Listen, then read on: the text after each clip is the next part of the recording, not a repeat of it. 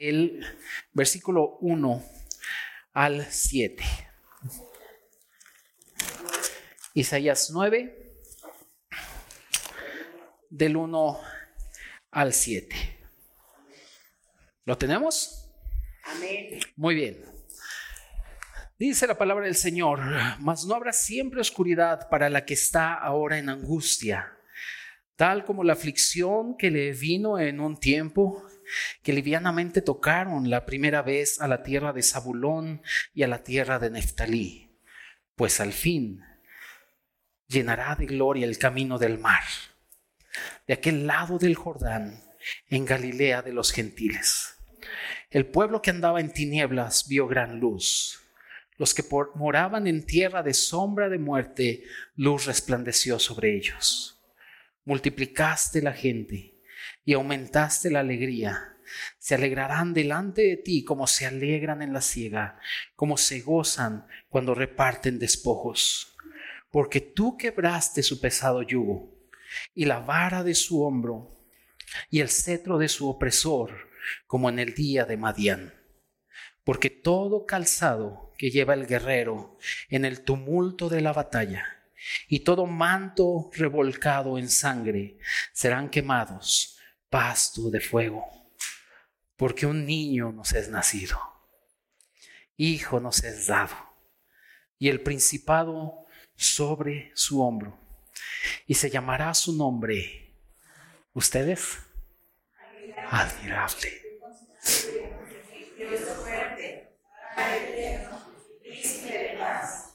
Lo dilatado de su imperio y la paz no tendrán límite sobre el trono de David y sobre su reino, disponiéndolo y confirmándolo en juicio y en justicia desde ahora y para siempre.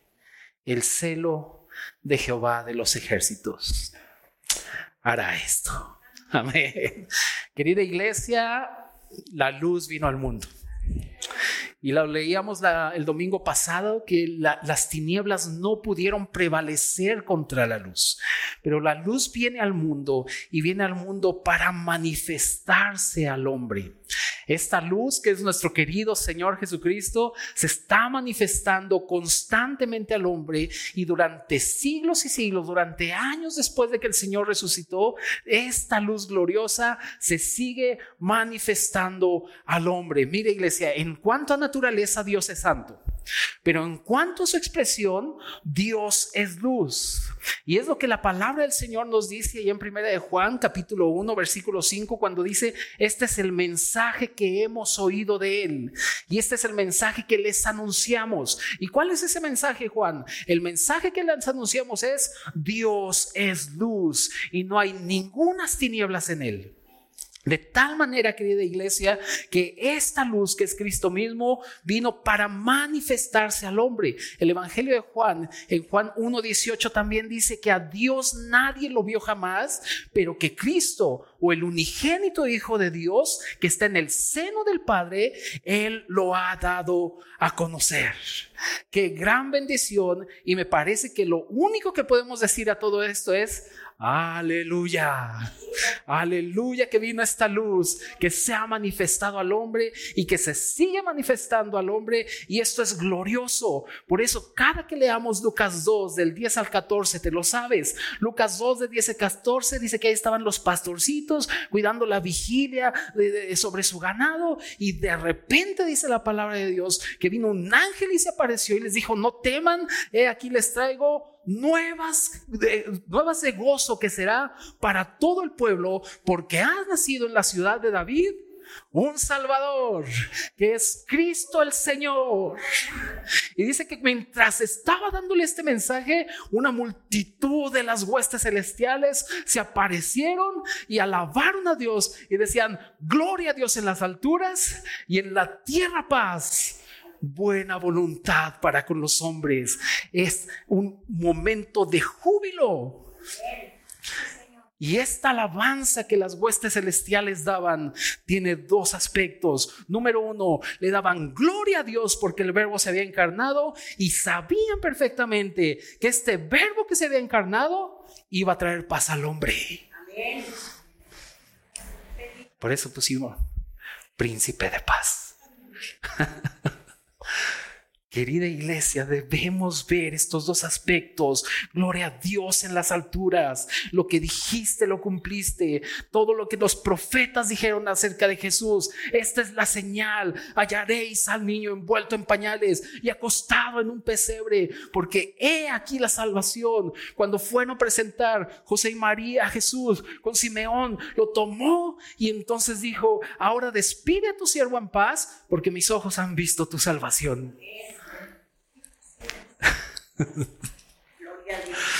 Por eso los ángeles decían, gloria a Dios en las alturas y en la tierra paz, porque al fin, iglesia, al fin venía la luz, al fin un hombre recto, al fin un hombre íntegro, al fin un hombre que podía responder a todas las demandas de Dios, iba a pagar por nosotros e iba a traer paz.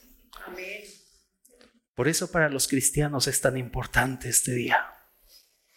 Algunos dicen, ay, no, pues no hay que celebrar nada si ni siquiera nació en este día, porque hacía mucho frío y es de paganos y que el árbol y que no sé qué. Mira, no te hace ni mejor ni peor cristiano.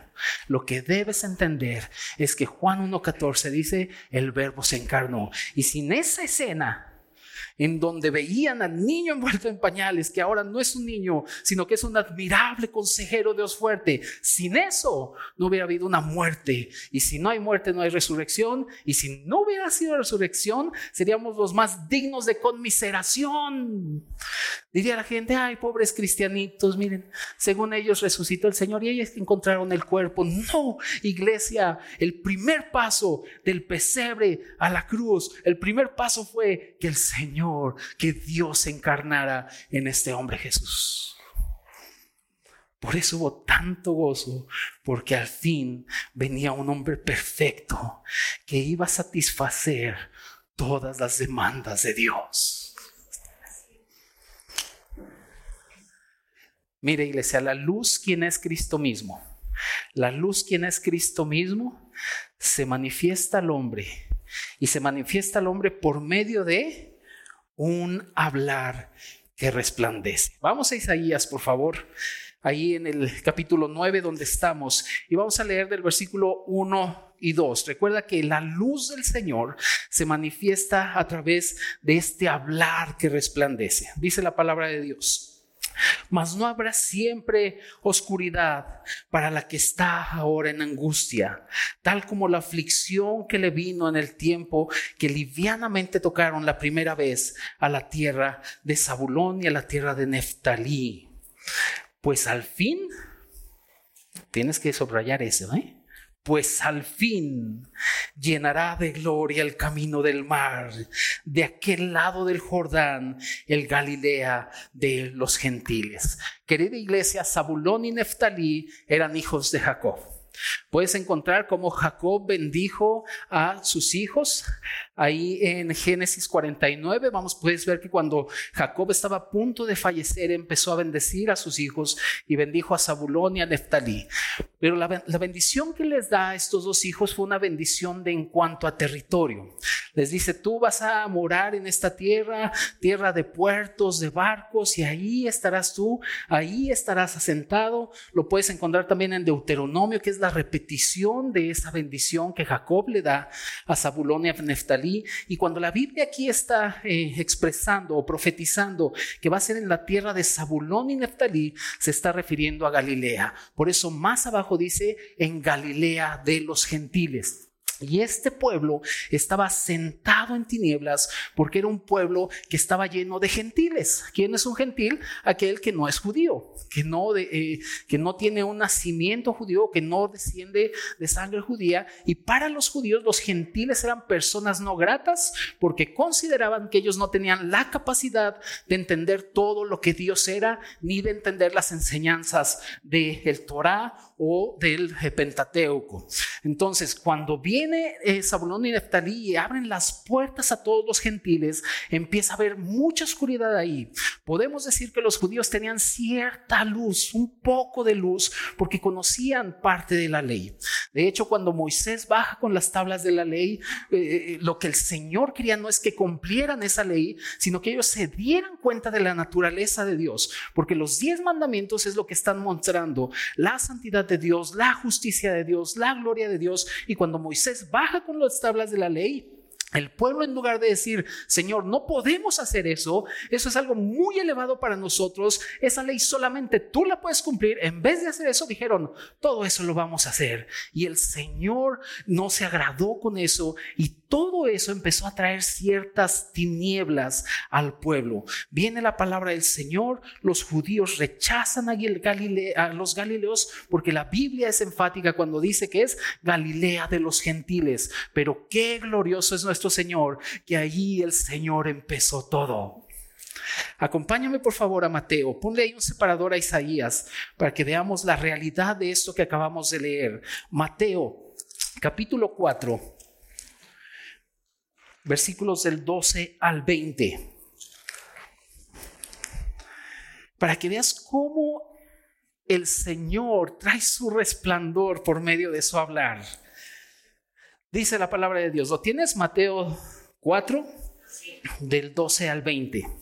Dice, cuando Jesús oyó que Juan estaba preso, volvió a Galilea. ¿Qué había en Galilea? Un montón de gentiles, rechazados.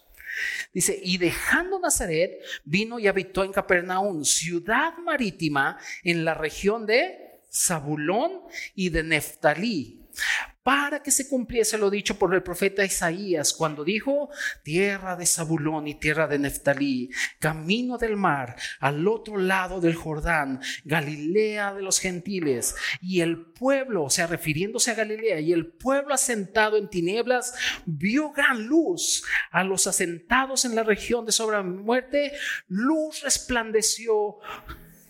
Y versículo 17, desde entonces, ¿qué dice? Comenzó Jesús a qué?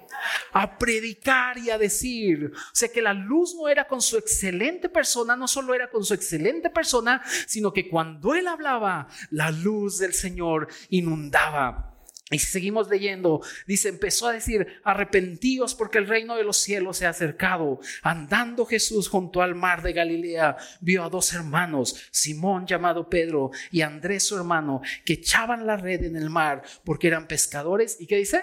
Y les dijo, otra vez ahí está su hablar, y les dijo, venid en pos de mí y os haré pescadores de hombres. Querida iglesia, la luz de nuestro querido Señor no solamente se expresa por toda su excelente persona, sino por medio de su hablar. Por eso la Biblia dice, lámpara es a mis pies tu palabra y lumbrera a mi camino. Si tú y yo queremos ver esta luz manifestada de Dios para con el hombre, sí o sí necesitamos su precioso hablar. Por eso la Biblia dice en el Salmo 45, 2 que la gracia se derramó en los labios del Señor porque es por medio de su hablar, por la sabiduría de sus palabras que los discípulos lo empezaron a seguir.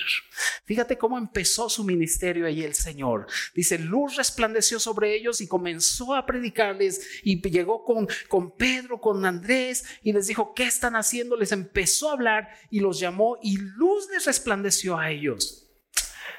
Tal parece que ahí estamos tú y yo, haciendo muchas labores, haciendo muchas cosas, pero el hablar del Señor es aquel que trae luz y que nos va guiando constantemente. Iglesia, el ministerio del Señor no comenzó con mucho poder, sino con la luz y este es un principio que debemos entender. Cuando el Señor comenzó a ministrar, Él comenzó a ministrar como luz. Él no llegó y empezó a hacer tantos milagros, sino que Él llegó y con su hablar empezó a cautivar al hombre, empezó a pescar al hombre. Su hablar trae eh, eh, o disipa las tinieblas. Y es por eso que todos nosotros estamos siempre buscando que Dios nos hable por medio de su palabra, porque es por medio de su palabra que nos va a estar atrayendo constantemente a Él. Y hay un principio básico y lo encontramos desde Génesis. Cuando el Señor dice la Biblia ahí en Génesis 1, versículo 2, que la tierra estaba como desordenada y vacía y que el Espíritu de Dios se paseaba o se posaba, estaba ahí, pero cuando vino a ordenar todo, lo primero que el Señor ordenó fue, ¿se acuerdan? ¿Qué dijo el Señor? Dice, y dijo Dios, sea la luz. Y entonces fue la luz. Y una vez que hubo luz, empezó a ordenar y ordenar. Hizo esto, haya esto, haya lo otro. Vio Dios que era bueno porque había luz. Si tú y yo queremos tener orden en nuestra vida, orden en nuestro matrimonio, orden en nuestro trabajo, orden en todo lo que somos, lo primero que necesitas es la luz. Por eso Salmos dice, Jehová es mi luz y mi salvación. Fíjate lo que dice, el orden. Primero es luz y entonces mi salvación. Y necesitamos esta luz manifestada. Y desde Génesis lo podemos ver. Señor dijo, sea la luz y empezó a haber orden. Si tú quieres empezar por otro lado, ay, pues yo creo que a mi matrimonio, yo creo que sí, hay que darle con el sartén, yo te doy con la olla express y yo creo que, que no, que tú y ya, y yo mi concepto es de que voy a llevar así mi vida y a mí nadie me dice, y por qué me dices que tengo que venir a Romanos si yo no quiero venir a Romanos, si yo no necesito. Y si tú estás así, andas en tinieblas quieres que haya orden en tu vida, necesitas el hablar de Dios, porque es por medio del hablar de Dios que viene la luz a tu vida. Ese es el principio que el Señor muestra en Mateo. Luz le resplandeció y dice, y desde entonces, cuando Él llegó a Galilea de los gentiles, los gentiles que éramos tú y yo, perdidos, extranjeros, enemigos de Dios, ni cuenta nos habíamos dado que estábamos en tinieblas. Pero cuando viene el hablar del Señor, decimos, la luz me resplandeció. ¿O no te pasó así? ¿Antes te interesaba la iglesia? ¿Qué la iglesia? Voy a andar viniendo a la iglesia. Estas son re hipócritas esos. No que voy a ir a la iglesia. Pero ahora llegas a las 11. Gloria a Dios. El Señor, ahí está la luz. ¿Te interesaba la Biblia? No, hombre, yo ni le entendía la Biblia. Es más, compraba de esas de llaverito que vendían porque me daba pena y me subía al metro y me la ponía, ¿no? Y ahora ya no traigo una más grande porque ya no. Pero no nos interesaba antes, pero ahora vemos cómo la luz ha resplandecido en nuestras vidas.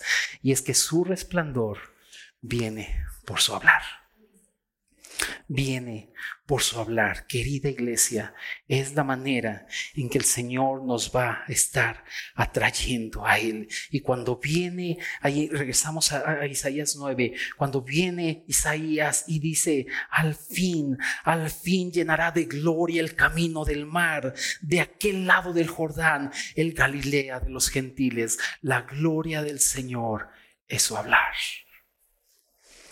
Así que cuando somos expuestos a su hablar, querida iglesia, oh, ahí está la gloria del Señor.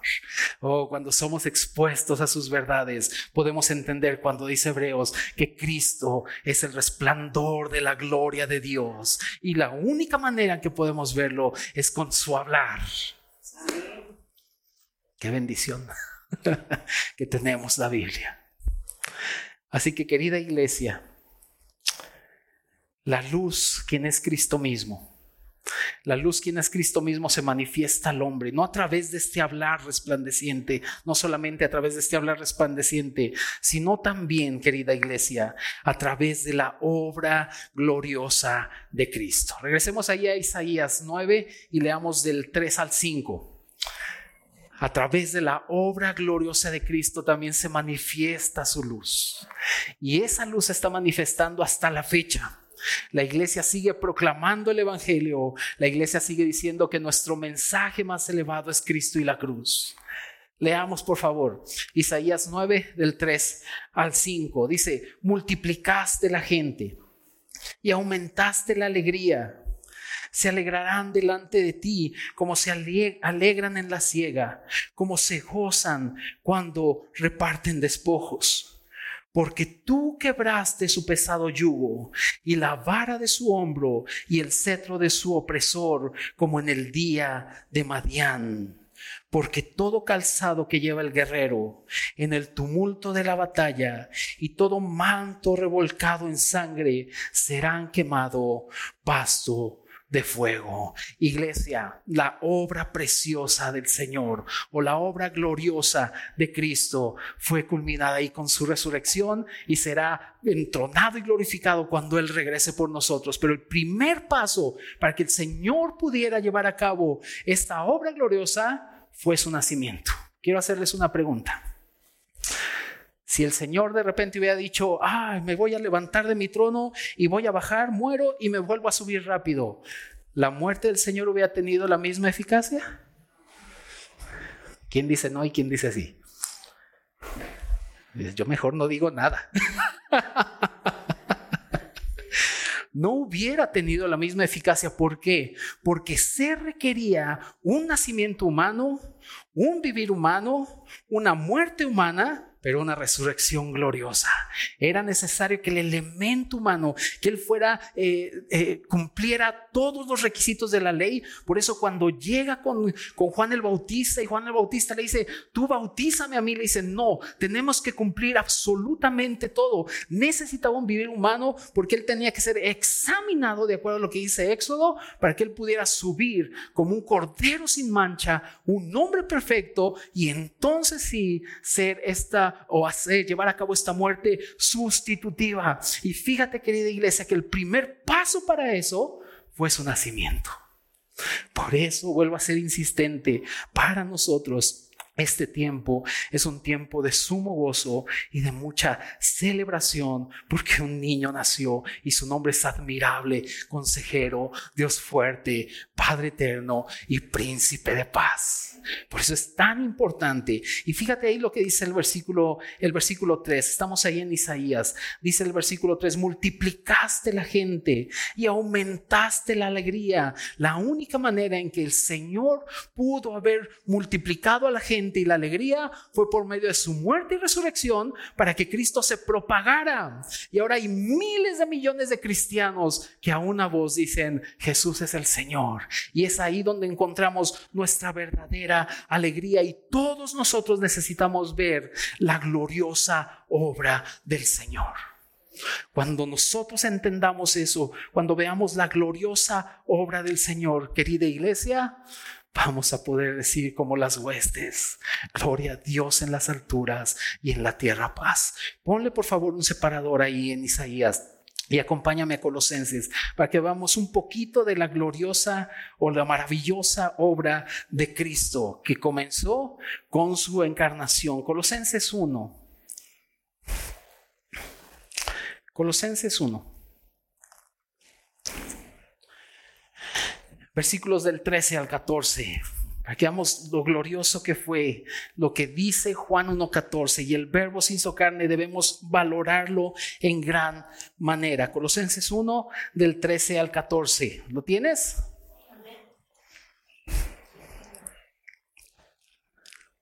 Dice, el cual, ¿quién? O sea, Cristo. Dice, el cual nos ha, ¿qué?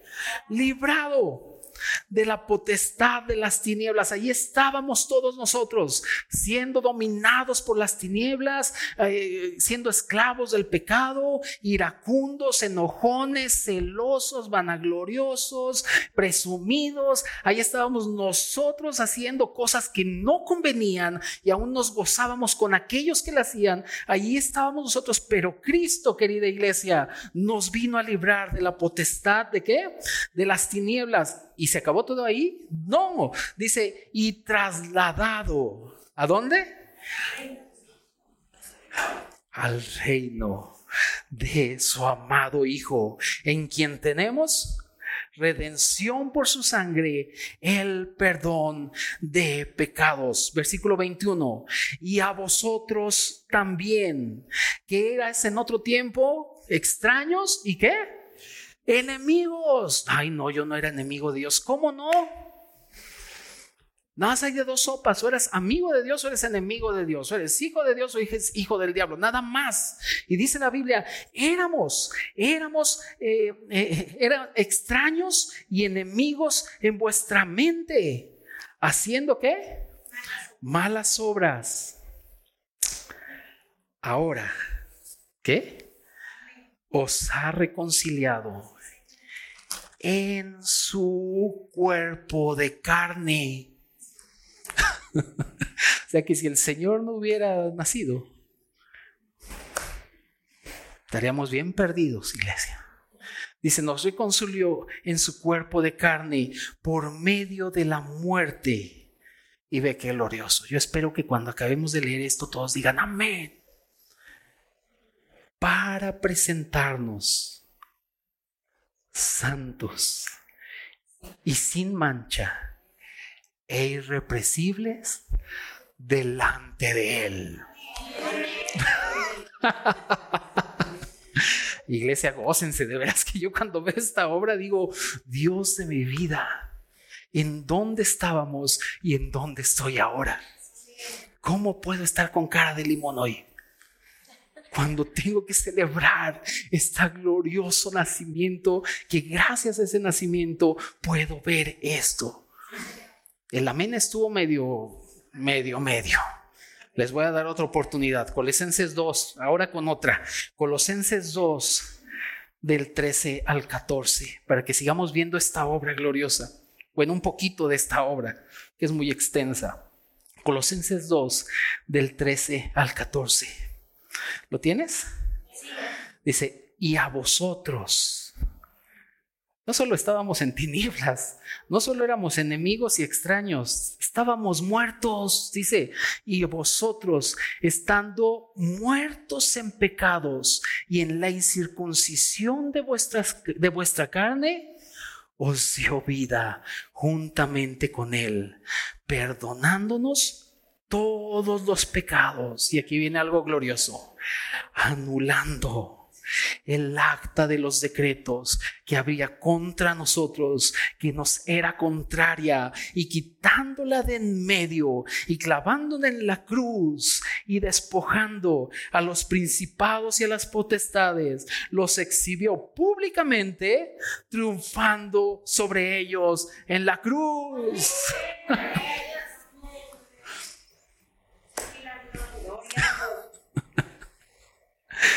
qué gloriosa obra. Esta acta de los decretos era la ley escrita. Por eso leímos en Isaías, quitaste el pesado yugo, la vara sobre su hombro y el cetro del opresor. Ahí estaba la ley como un yugo que nos decía, no puedes cumplir, no puedes satisfacer nada de lo que Dios dice. Y la vara del opresor nos pegaba y nos decía, estás condenado, estás condenado. Y el cetro del opresor era la autoridad que el pecado tenía que se enseñoreaba sobre nosotros y ahí estábamos tú y yo con nuestro yugo. Pero un día el Señor nació y Él quebró el pesado yugo por su muerte en la cruz y le quitó la vara al opresor y le quitó autoridad al pecado. Por eso viene Pablo y dice, el pecado nos enseñorea más de nosotros porque Él murió. Aún más resucitó y está sentado a la diestra de Dios y vendrá por nosotros. Y lo que dice Colosenses es muy glorioso, querida iglesia, mientras estaba el Señor en la cruz siendo clavado. Ahí estaba dentro, en la cruz. Por eso el Salmo 22 lo dice, que, estaba el Señor en la cruz. Y el Salmo 22 es una descripción de lo que Cristo vio en la cruz. Y el Señor dice, como perros me rodearon, como fuertes toros de Bazán, estaban y se burlaban de mí. Había en ese momento, estaba Dios juzgando a Cristo. Pero estábamos tú y yo también. Estaba Satanás, estaba el pecado y todas las huestes. Y mientras más Dios estaba trayendo este juicio, todo, todo, todo el enemigo de Dios estaba siendo activo y nos estaba juzgando. Pero de pronto el Señor los despojó y triunfó sobre ellos en la cruz y los exhibió y los despojó de que ellos ya no tienen autoridad sobre nosotros. Satanás tiene poder, pero la iglesia tiene autoridad. Y te voy a poner un ejemplo. Imagínate que viene un tráiler de roble remolque y se para el poli de tránsito enfrente de él. ¿Quién es más poderoso, el tráiler o el poli? Fuerte. El tráiler es más poderoso, ¿verdad? Si se lo sigue, pobre poli. Pero el poli tiene autoridad. Y si él agarra y le dice, te detienes, el tráiler se para. Satanás tiene poder, la iglesia tiene autoridad. Ahí estábamos. Y el Señor los despojó, triunfando sobre ellos y los exhibió públicamente, triunfando sobre ellos en la cruz. Quiero que veas en Isaías 9:5. Regresemos a Isaías. Isaías 9:5. El 4 dice, habla, porque tú quebraste el pesado yugo y la vara de su hombro y el cetro de opresor como en el día de Madián. ¿Te acuerdas qué pasó en el día de Madián? Fue cuando Gedeón estaba orando por la derrota de los madianitas y Dios le dio un sueño que veía un pan grande, ¿te acuerdas? De cebada que aplastaba el campamento. Esa es una gran victoria. Y viene el versículo 5 porque todo calzado que lleva el guerrero en el tumulto de la batalla y todo manto revolcado en sangre serán quemados, pasto de fuego. Para que entendamos esto, iglesia, Cristo es un gran guerrero, que Él vino a pelear y venció y llevó un séquito de enemigos derrotados. Allí íbamos tú y yo. Éramos los enemigos de Dios y el Señor nos derrotó y nos llevó y nos presentó santos delante de Él. Y dice la Biblia aquí en, en Isaías 9:5, dice que, que todo calzado que lleve el guerrero, el tumulto en batalla, todo manto revolcado en sangre serán quemados. En la antigüedad, cuando un ejército vencía al otro ejército, recogían calzados, ropas, armaduras, cascos, caballos, absolutamente absolutamente todo y lo quemaban. Y mientras lo quemaban, proclamaban su victoria. Y querida iglesia, eso fue lo que hizo el Señor. El Señor toda la batalla en la cruz, cuando subió con el Señor, con el Padre, le dijo, Padre, aquí está mi victoria. ¿Quieres que sea más explícito con eso? Vamos a Salmos 24 para que la Biblia lo explique. Salmo 24. Versículo 3, del 3 al 10. Aquí está esa escena.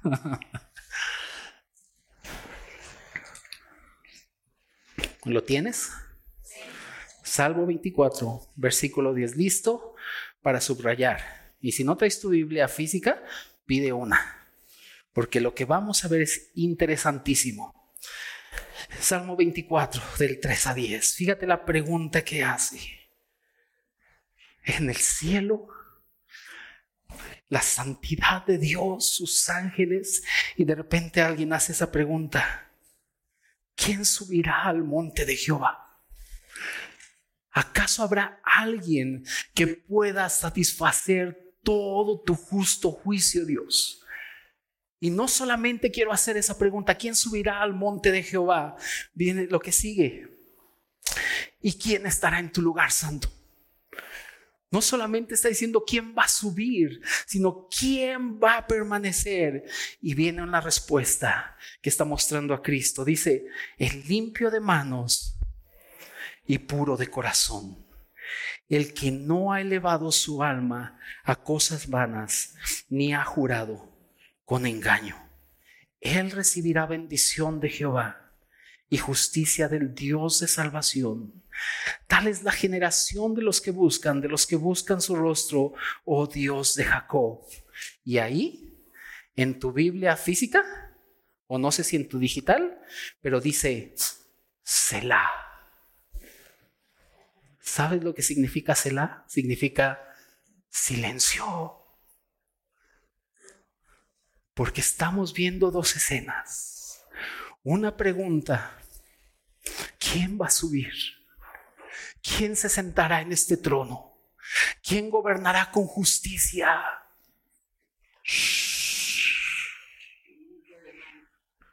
Solamente un limpio de manos. Pero todavía no venía la victoria de la cruz. ¿Te imaginas? Hubo un silencio de siglos y siglos. Pero un día, cuando todavía estaba el silencio, de repente se oye, alzado puertas vuestras cabezas. ¿Por qué? ¿Por qué tenemos que abrir esas puertas? Dice, alzado puertas vuestras cabezas y entrará el Rey de Gloria. ¿Quién es este Rey? Jehová el fuerte y valiente, el poderoso en batalla. Recién inmolado venía el Señor Después de esa pregunta, ¿quién subirá al monte de Jehová? Parece que el Señor venía y decía, yo aquí estoy, aquel que pagó, aquel que fue inmolado. Abran las puertas, porque aquí yo moraré, el limpio de manos y el puro de corazón. y termina diciendo este salmo, versículo 10. ¿Y quién es este rey de gloria? Jehová de los ejércitos. Él es el rey de la gloria.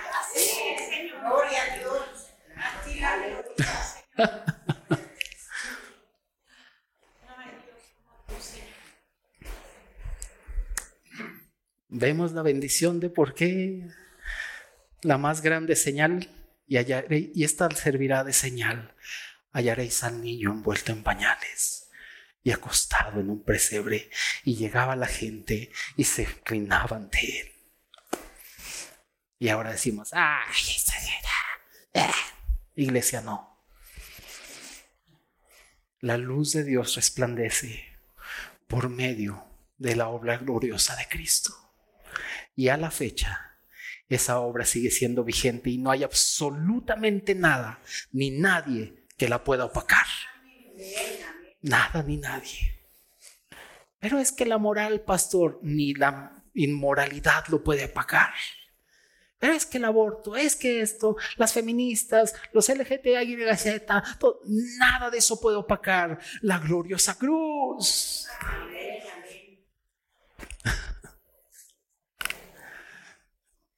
El tiempo, ahí voy.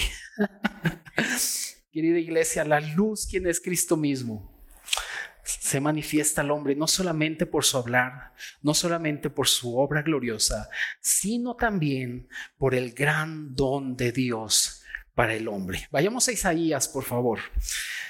Regresemos a Isaías 9 del 6 al 7, ya para que vayamos terminando. Dice, ¿lo tienes?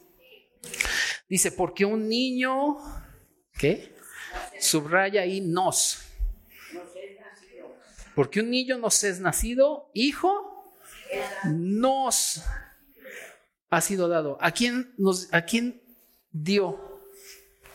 ¿Sí está bien la pregunta? ¿A quién nos dio? ¿Sí? Ayúdenme, por favor, no me dejen solos. Se siente bien feo, ¿verdad, Isaí? Que de repente y no nos ayudan.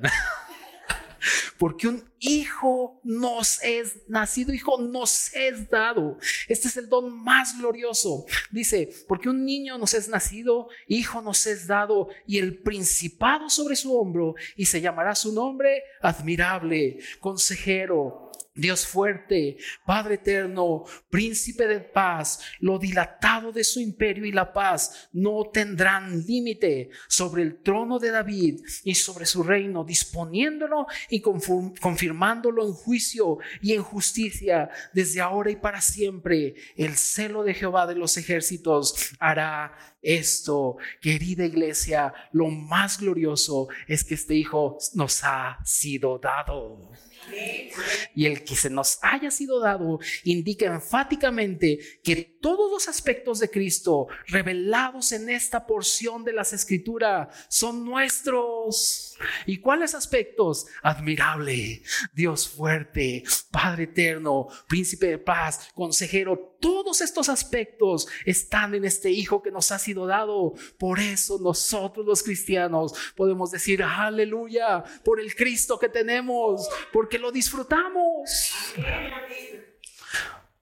No es un asunto de, ay, sí, santo, santo, santo, me porto bien. Ay. No, es un asunto de disfrutar todo lo que Cristo es. Y querida iglesia, necesitamos ver el orden que la Biblia pone en todo esto, en estos nombres. Él es el admirable. Jueces 13, 18, aparece un personaje que se llama Manoa. Manoa, no Moana, Manoa. ¿Sale? No va a decir, y Moana dijo, no, Manoa. ¿Cómo?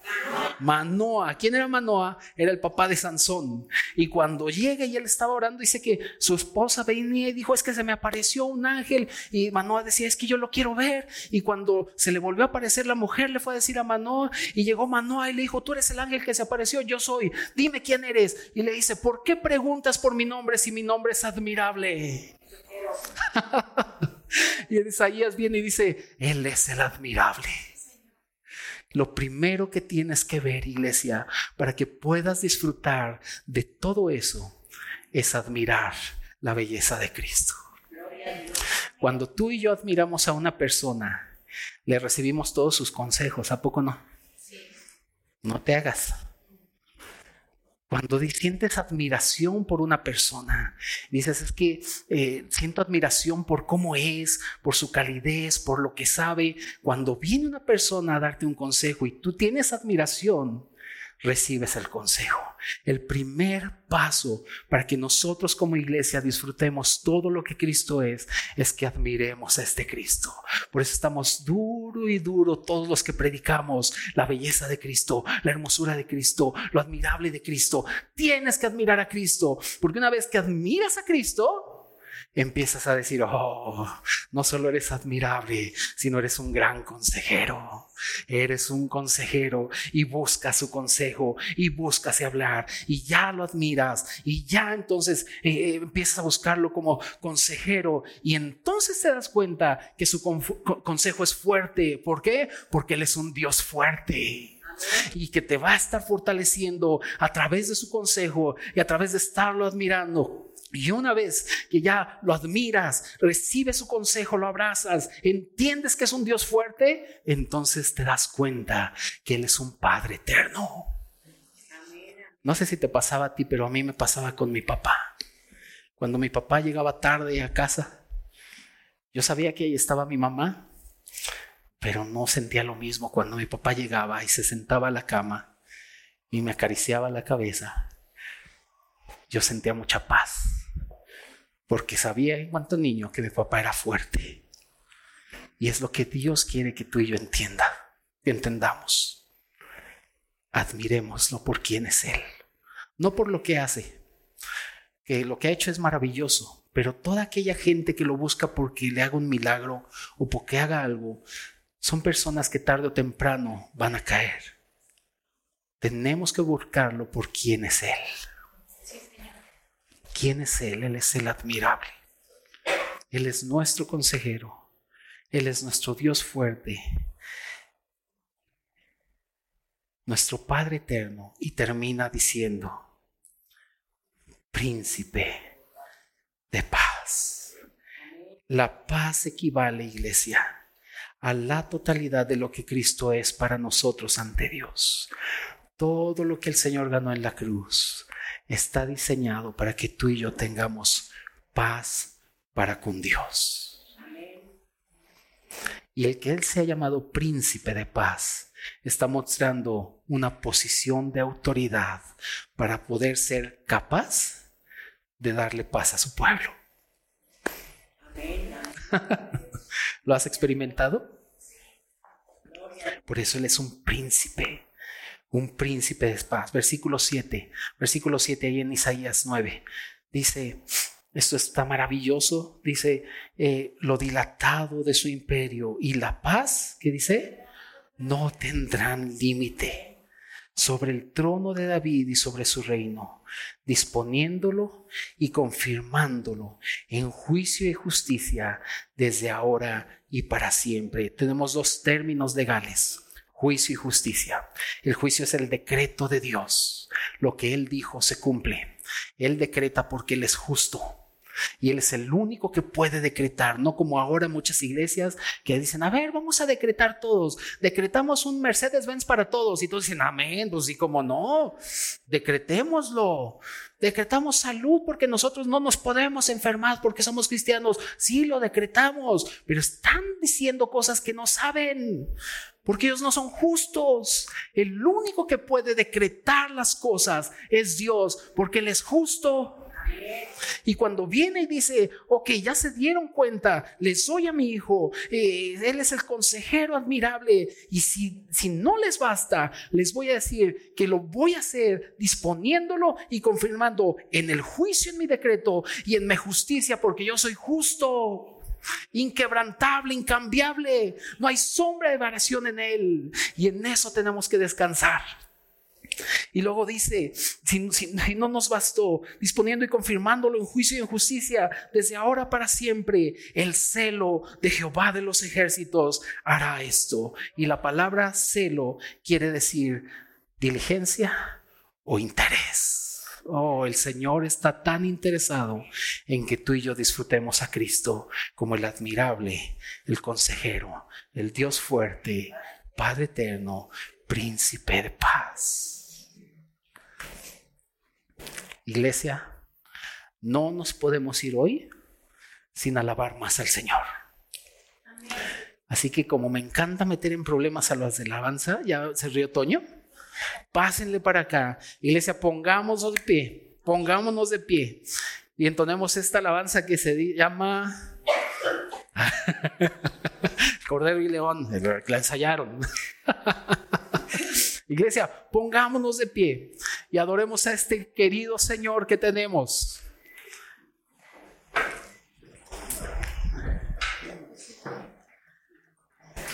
El Señor ha, dispuesto y confirmado todo en juicio y en justicia. Y es el momento que su iglesia lo celebre. Alabemos al Señor.